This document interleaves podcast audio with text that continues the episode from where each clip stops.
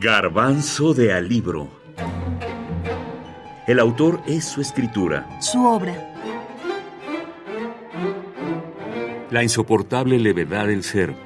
Milan Kundera. El autor. Si tuviera que definirme, diría que soy un hedonista atrapado en un mundo en extremo politizado. Después de experiencias desastrosas con algunos entrevistadores, hace un tiempo tomé una decisión. Nunca más una entrevista, salvo los diálogos corredactados por mí y acompañados de mi copyright. A partir de esta fecha, todo comentario mío de segunda mano debe ser considerado como falso. Milán Kundera. Algunos meses antes de su muerte, Milan Kundera pasaba los días al cuidado de su esposa, Viera Jarabankova. Para el verano de 2022, el tiempo empezaría a hacer estragos con su mente. Para septiembre su memoria empezaría a abandonarle, siendo la nostalgia por su país natal el recuerdo más persistente. Si hay un artista al que se le puede asociar directamente con el término de exilio, es Milan Kundera. Gran parte de su obra es concebida a partir del particular contexto sociopolítico en el que Milan nace y crece. Él y su esposa son oriundos de la ya extinta República Socialista de Checoslovaquia. Tuvo una juventud marcada por la admiración a figuras importantes del comunismo, pensamientos que quedaron marcados en sus primeros manuscritos. Sin embargo, conforme iba creciendo, el romance que tenía por los ideales comunistas se fue diluyendo siendo el punto de quiebre la invasión soviética a Checoslovaquia en 1968. Kundera supo retratar las sensaciones de aquellos que, como él, vivieron la primavera de Praga y la posterior invasión rusa, usando como eje central dichos sucesos a lo largo de sus obras.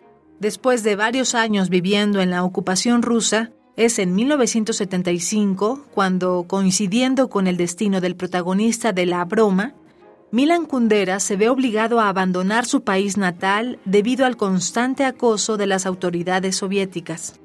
Cuando los rusos ocuparon en 1968 mi pequeño país, todos mis libros quedaron prohibidos y de golpe ya no tuve posibilidad legal alguna de ganarme la vida.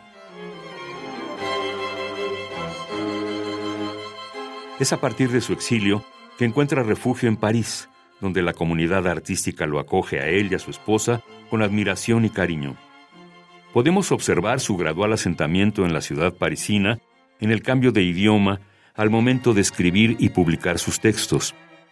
Su última obra escrita en checo fue La Inmortalidad, publicada en 1990. Después de esta novela, empieza a escribir sus textos en francés. Tras la publicación de La insoportable levedad del ser en 1984, la comunidad literaria lo consideraba como un candidato natural a ganar el Premio Nobel de Literatura. Sin embargo, esto nunca ocurrió. Cansado de la situación, Kundera expresó abiertamente su rechazo a recibir dicho premio. Nacido en la República Checa, posteriormente despojado de su patria, acogido por París, fallecido en Francia, Milan Kundera dejó este mundo el martes 11 de julio de 2023, atribuyéndose a su avanzada edad la causa de su muerte. El autor, que hasta los 25 años se sentía mucho más atraído por la música que por la literatura, dejó como herencia al mundo retratos de aquellos años de ocupación y sus ideas plasmadas a lo largo de su obra, siendo su principal reflexión lo aplastante que puede ser el peso de la levedad que yace sobre nuestras vidas.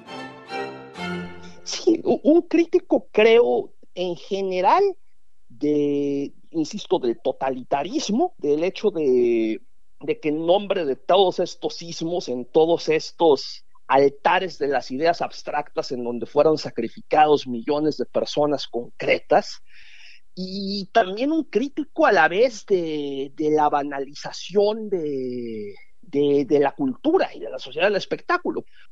Pues un crítico creo, de, la modernidad del siglo XX en general. No, no, no creo que pudiéramos entender el siglo XX y concretamente el siglo XX europeo sin, sin la mirada de, de, de, Milán Kundera, ¿no? El otro gran cacheco. Daniel Salinas Basabe, escritor mexicano.